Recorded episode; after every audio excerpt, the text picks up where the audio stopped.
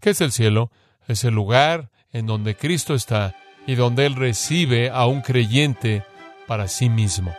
Voy a preparar un lugar para ustedes en la casa de mi Padre y un día yo voy a regresar y voy a congregar a los creyentes.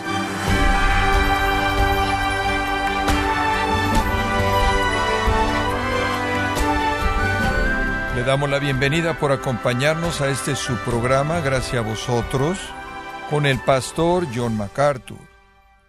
Jesús prometió que prepararía lugar para nosotros en la casa de su Padre. El lugar que está preparando el Señor para los creyentes es de una belleza inexplicable y deslumbrante.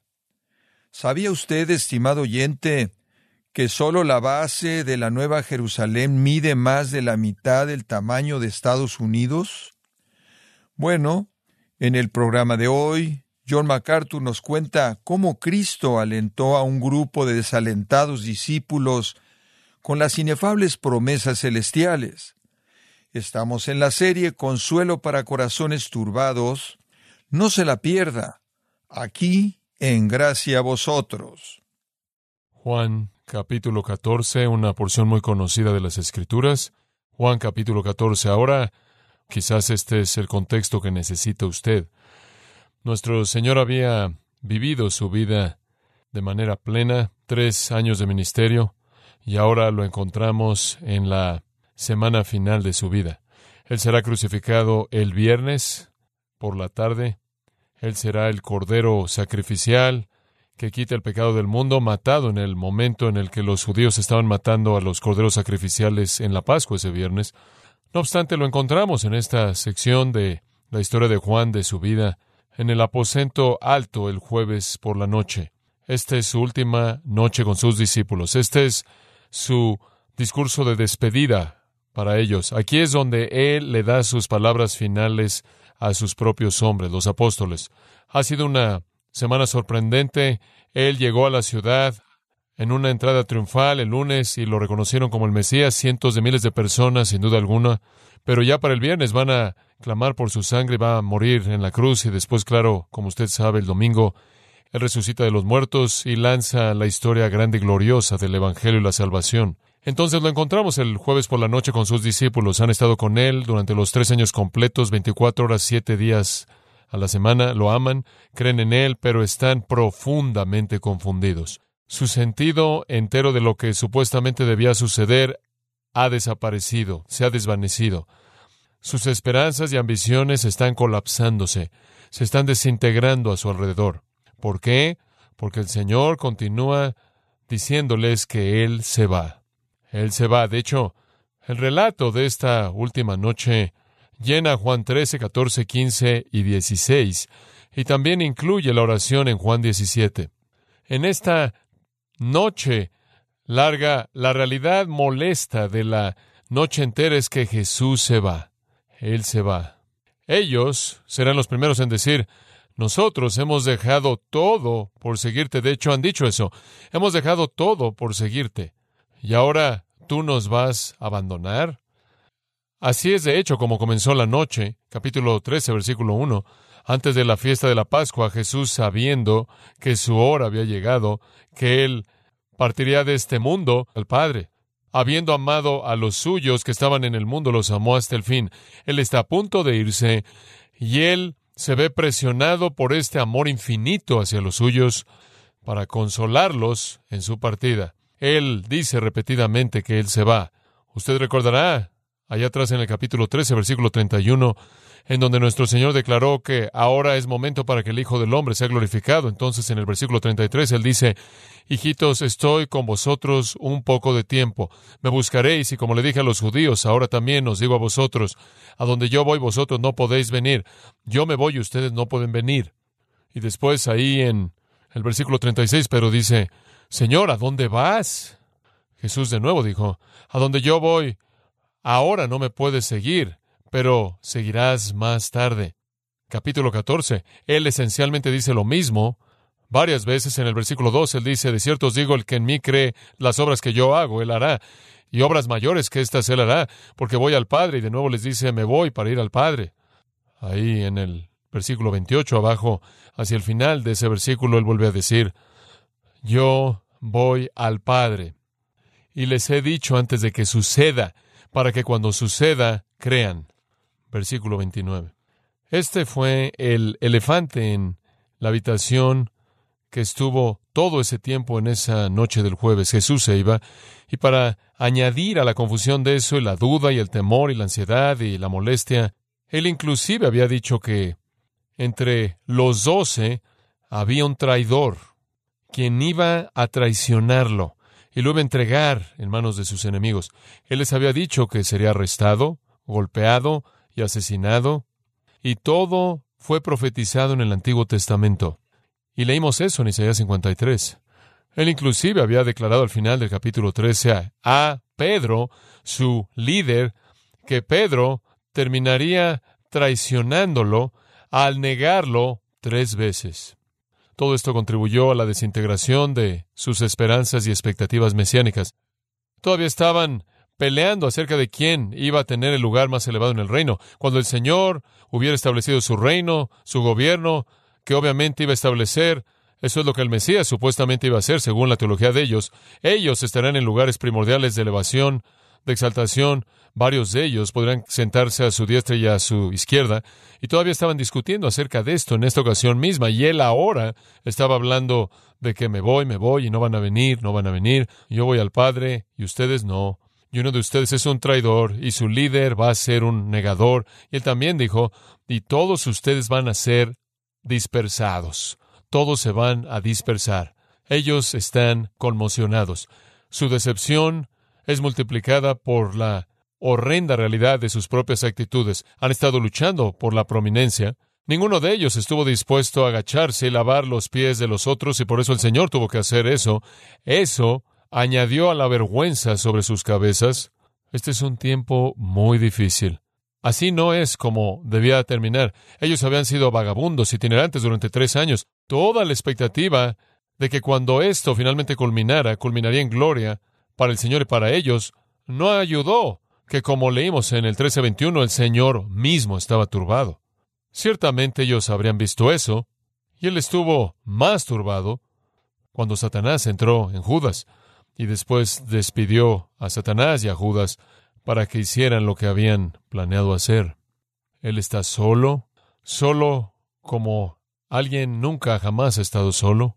Ellos no muestran interés en absoluto en el sufrimiento de él. Nadie ofrece una palabra de consuelo a él. Nadie se acerca a él para expresar amor fiel. Ellos parecen ser totalmente indiferentes a lo que él dice que va a suceder en su propio sufrimiento. Están absortos en sí mismos, están confundidos, están asustados y sus expectativas mesiánicas están derrumbándose. No muestran amor real hacia él pero Él los ama infinitamente. Entonces, mientras que no le ofrecen consuelo alguno a Él, en la expectativa de lo que Él sufrirá, Él ofrece consuelo inmenso hacia ellos. Y lo vemos a lo largo de todos estos capítulos. Y después, en la oración final, Él ora porque el Padre cumpla todo lo que Él ha prometido, no solo para ellos, sino todas las promesas que Él les hizo a ellos, Él las extiende a todos nosotros que jamás creeríamos en Él a lo largo de la historia humana y ora porque el Padre cumpla esas promesas a todos nosotros. Es un pasaje increíble. Él tiene que confortarlos porque ellos no están interesados en confortarlo a Él. Pero ese es el corazón de Dios lleno de gracia, compasivo, misericordioso, amoroso. El consuelo viene en primer lugar en el capítulo 14, versículo 1. No se turbe vuestro corazón. Creéis en Dios, creed también en mí. En la casa de mi Padre muchas moradas hay. Si así no fuera, yo lo hubiera dicho. Voy pues a preparar lugar para vosotros. Y si me fuere y os preparare lugar, vendré otra vez y os tomaré a mí mismo para que donde yo estoy vosotros también estéis. Y sabéis a dónde voy. Y sabéis el camino. Le dijo Tomás, Señor, no sabemos a dónde vas. ¿Cómo pues podemos saber el camino? Jesús le dijo, yo soy el camino y la verdad y la vida. Nadie viene al Padre sino por mí. Completamente consciente de todo lo que él sufriría en unas cuantas horas, completamente consciente de eso, ya sintiendo el peso venidero de llevar el pecado, ya comenzando a probar de la copa amarga del juicio divino, la copa de muerte, siendo desamparado por el Padre, él todavía está totalmente absorto en los temores y tristezas de sus amados apóstoles, como si él no fuera el que iba a sufrir en absoluto. Este, creo yo, es el punto más bajo de su humillación antes de la cruz. Obviamente la cruz es el punto bajo definitivo de su humillación. Pablo en Filipenses 2 dice que él descendió hasta la muerte, esto es, hasta muerte de cruz, pero hubo una humillación más baja del que merece toda alabanza, el Dios de todo consuelo en forma humana. Hubo una humillación más baja que estar al borde de todo este sufrimiento y que nadie entendiera, a nadie le importara, que nadie le ofreciera consuelo y nadie llevara su sufrimiento? Este es el punto bajo de la humillación. A él no se le ofrece consuelo ni misericordia por parte de sus amigos más íntimos. En lugar de estar ocupado con lo que estaba frente a él, él estaba totalmente consumido con la tristeza de ellos. Es la tristeza de los corazones de ellos que lo motiva a él a partir del amor a decir todo lo que él dice en estos capítulos a ellos y a nosotros. Y en los seis versículos de apertura realmente son el cimiento del consuelo. Más adelante les va a dar al consolador, el Espíritu Santo, quien morará en ellos. Entonces somos consolados por sus promesas y esos consuelos de sus promesas son incrementados en poder e impacto por la presencia del consolador que mora en sus hijos. El tema aquí entonces es consuelo. Consuelo al confiar en mí, al confiar en mí. Ahora, simplemente quiero dividirlo en tres partes pequeñas. Muy bien. Punto número uno, el ruego, su ruego. En el versículo uno, no se turbe vuestro corazón. Creéis en Dios, cree también en mí. Quizás una mejor manera de leerlo sería, no dejen que su corazón sea turbado. Ustedes creen en Dios, crean también en mí. O inclusive una mejor manera, dejen de dejar que su corazón se turbe. Ustedes creen en Dios, crean también en mí. Él no está diciendo no comiencen a turbarse, él está diciendo deténganse, deténganse, no más, ya no más. Él los conoce, él conoce todo lo que está en el corazón de un hombre. Ahí de regreso en el capítulo 2 aprendimos eso. Él es Dios después de todo, omnisciente, y sus corazones están llenos de un mar de emociones conforme ven que sus esperanzas llegan a despedazarse. Sus deseos están desvaneciéndose por la muerte de él y la partida de él y no pueden ir. Están tristes, sin esperanza, están deprimidos y simplemente parece estar tan lejos del lunes y todo el mundo en Jerusalén estaba reconociéndolo como el Mesías, el Hijo de Dios, el Rey. Y después él simplemente toda la semana estuvo hablando de muerte y partida y de ir al Padre. Y en lugar de ganar a la gente y ganar a los líderes. Él simplemente alejó a los líderes toda hora de todo día. Parecía como si su hostilidad y el enojo e intenciones homicidas fueron elevadas. Y simplemente no va en la dirección que ellos querían que fuera.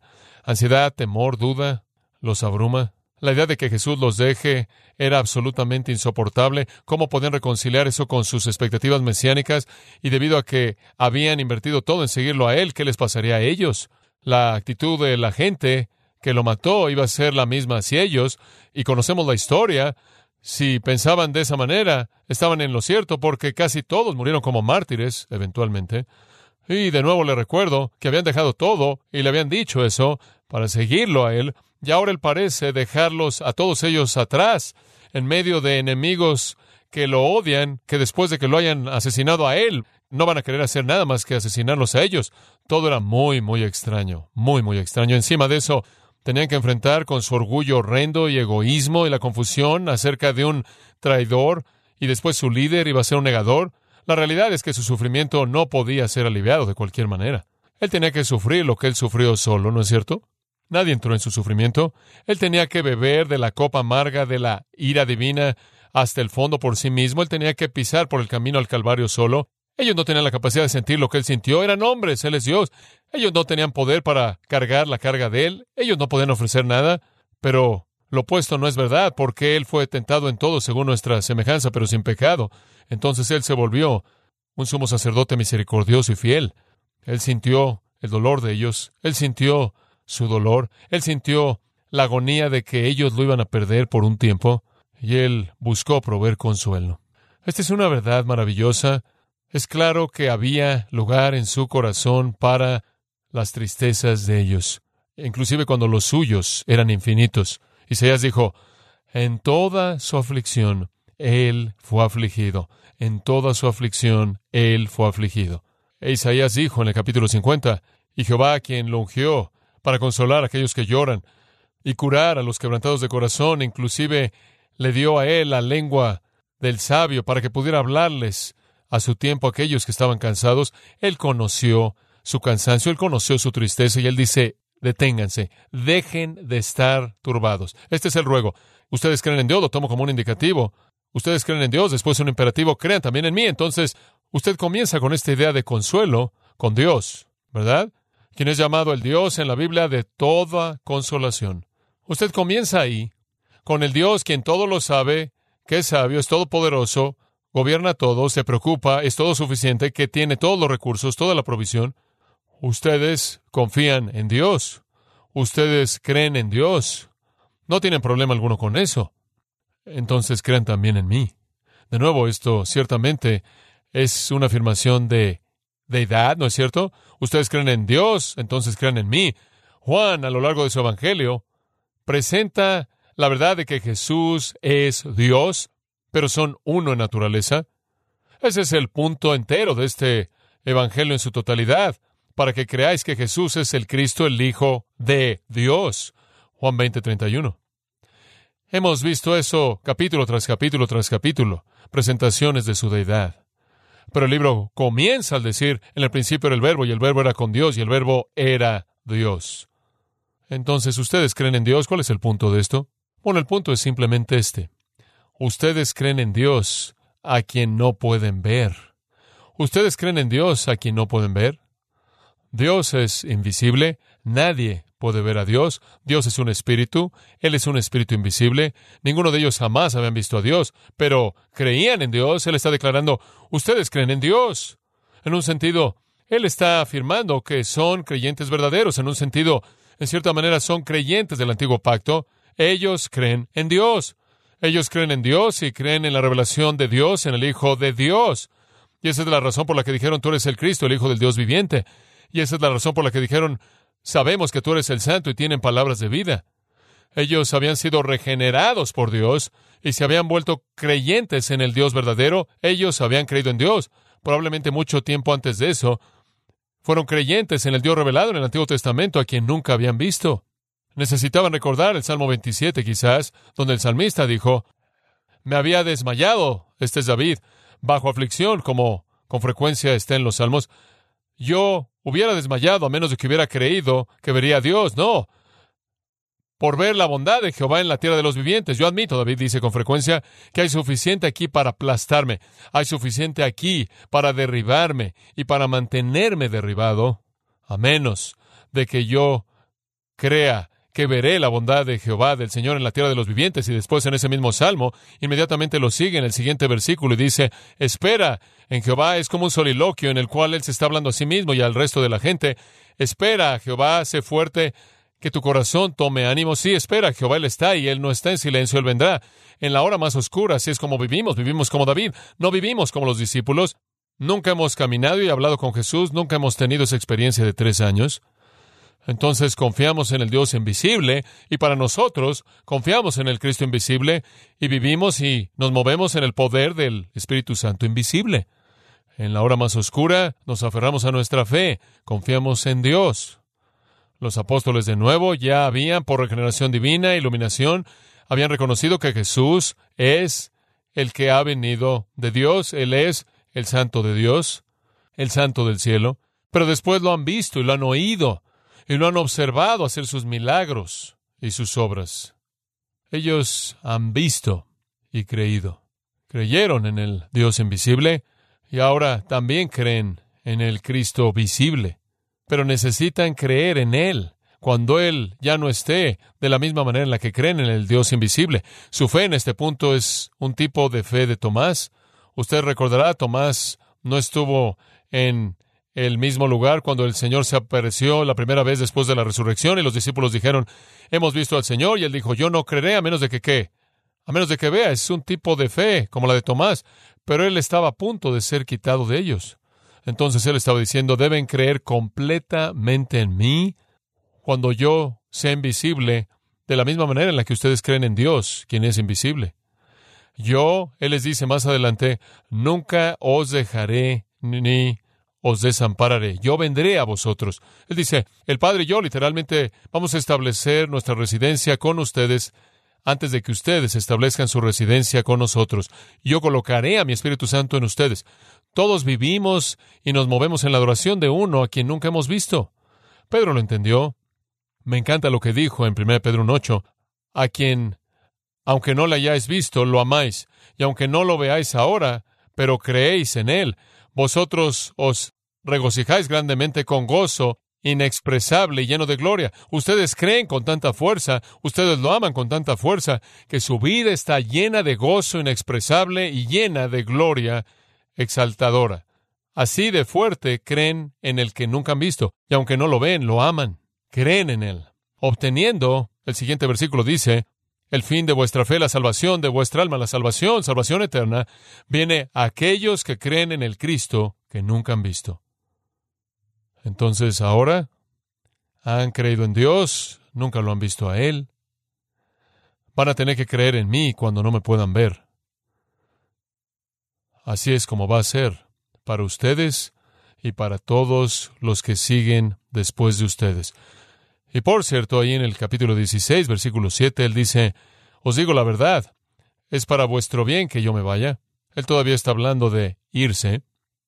Es para vuestro provecho que me vaya, porque si no me voy, el consolador no vendrá a vosotros, pero si voy, os lo enviaré a él. Ese es el Espíritu Santo. Va a ser mejor el irme. Escuche esto. ¿Sabe usted lo que es mejor que tener a Jesucristo con usted en su presencia? Tener al Espíritu Santo en usted todo el tiempo. Es mejor. Y el Padre sabe lo que es mejor. Confiamos en Dios. Dios está en su trono, dice las Escrituras, gobernando en medio del ejército de los cielos y entre los habitantes de la tierra, de tal manera que nadie hay quien detenga su mano. Dios es nuestro refugio y fortaleza, nuestro pronto auxilio en las tribulaciones. Por tanto, no temeremos, aunque la tierra sea sacudida y aunque los montes sean arrojados en medio del mar, aunque las aguas rujan y se turben, aunque los montes se sacudan Estamos firmes en nuestra fe en el Dios invisible. Si Dios es por nosotros, creemos, ¿quién puede estar contra nosotros? Vosotros creéis en Dios. Él dice, creen en todos sus atributos. Yo soy Dios encarnado, crean en mí. Y como ustedes saben, como dice Deuteronomio 31.6, dice que Dios nunca está lejos y siempre cerca. Así estaré yo. De hecho, yo estaré más cerca que Dios. Jamás lo he estado, porque yo estableceré residencia en ustedes en la plenitud del Consolador mismo, el Espíritu Santo, quien es Dios. Entonces el ruego es confiar en Él, cree en Él. Y eso es seguido por la promesa. Usted puede pegar esa creencia a algunas promesas específicas, y aquí está la primera.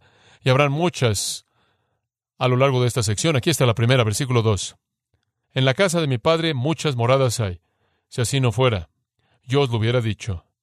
Voy pues a preparar lugar para vosotros. Y si me fuere y os prepararé lugar, vendré otra vez y os tomaré a mí mismo para que donde yo estoy, vosotros también estéis. Y todos estamos familiarizados con eso, probablemente lo memorizó como niño, si usted estuvo en escuela dominical. Es tan maravilloso.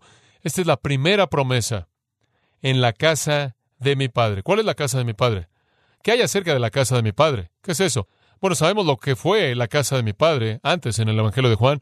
Si usted regresa a Juan capítulo 2, usted recordará que Jesús entró al templo e hizo un látigo de cuerdas y en el versículo 15 expulsó a todos los compradores y vendedores de bueyes y ovejas y palomas y los cambistas y los expulsó del templo con todos sus animales y tiró todas sus monedas y volteó las mesas y aquellos que estaban vendiendo palomas. Él dijo, saquen estas cosas, dejen de hacer de la casa de mi padre un lugar de negocios. ¿A qué se refería? El templo. Esa es la casa de mi padre en Juan 2. Aquí él dice en Juan 14, en la casa de mi padre muchas moradas hay. Bueno, ¿de qué está hablando él? ¿Qué quiere decir con esto?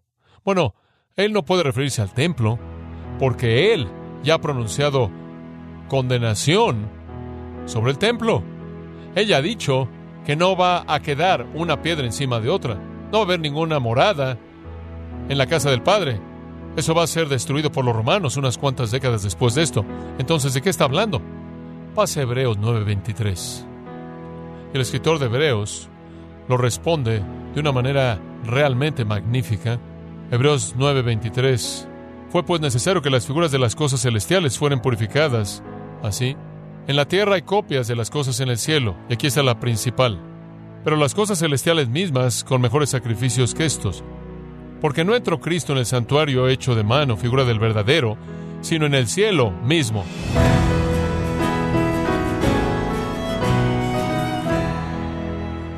John MacArthur nos recordó que debemos confiar en el Dios invisible, en el Cristo invisible, conforme vivimos y nos movemos en el poder del Espíritu Santo invisible, y que en la hora más oscura debemos aferrarnos a nuestra fe y confiar en Dios.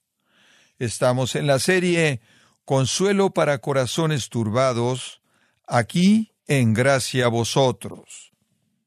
Estimado oyente, quiero invitarle a leer el libro La libertad y el poder del perdón, escrito por John MacArthur, donde nos muestra que una vida que ha sido perdonada por Dios está llamada a perdonar para contar con la intimidad espiritual con su Salvador.